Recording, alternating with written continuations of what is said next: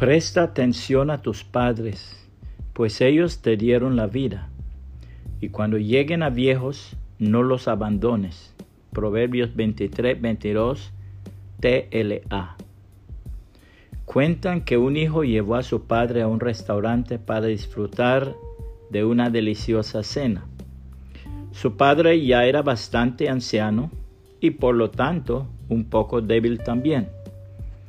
Mientras comía, un poco de los alimentos caía de cuando en cuando sobre su camisa y su pantalón.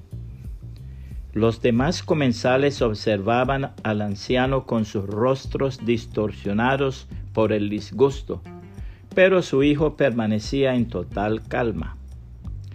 Una vez que ambos terminaron de comer, el hijo, sin mostrarse ni remotamente avergonzado, ayudó con absoluta tranquilidad a su padre y lo llevó al baño de los caballeros.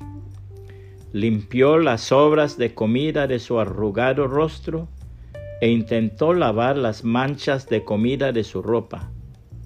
Amorosamente peinó su cabello canoso y finalmente le acomodó los anteojos. Al salir de los baños, un profundo silencio reinaba en el restaurante. Nadie podía entender cómo es que alguien podía hacer el ridículo de tal manera. El hijo se dispuso a pagar la cuenta, pero antes de partir, un hombre, también de avanzada edad, se levantó de entre los comensales y le preguntó lo siguiente al hijo del anciano. Joven, ¿no te parece que has dejado algo aquí? El joven respondió, No, señor, no he dejado nada. Entonces el extraño le dijo, ¿Cómo no? Sí has dejado algo. Has dejado aquí una lección para cada hijo y una esperanza para cada padre. El restaurante entero estaba tan silencioso que se podía escuchar caer un alfiler.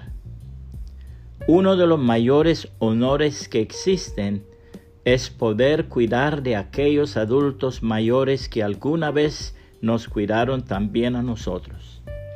Nuestros padres y todos aquellos ancianos que sacrificaron sus vidas con todo su tiempo, dinero y esfuerzo por nosotros, merecen nuestro máximo respeto. La palabra de Dios nos enseña a honrar siempre a nuestros padres y a cuidar de ellos en su vejez. Hijos, obedezcan a sus padres.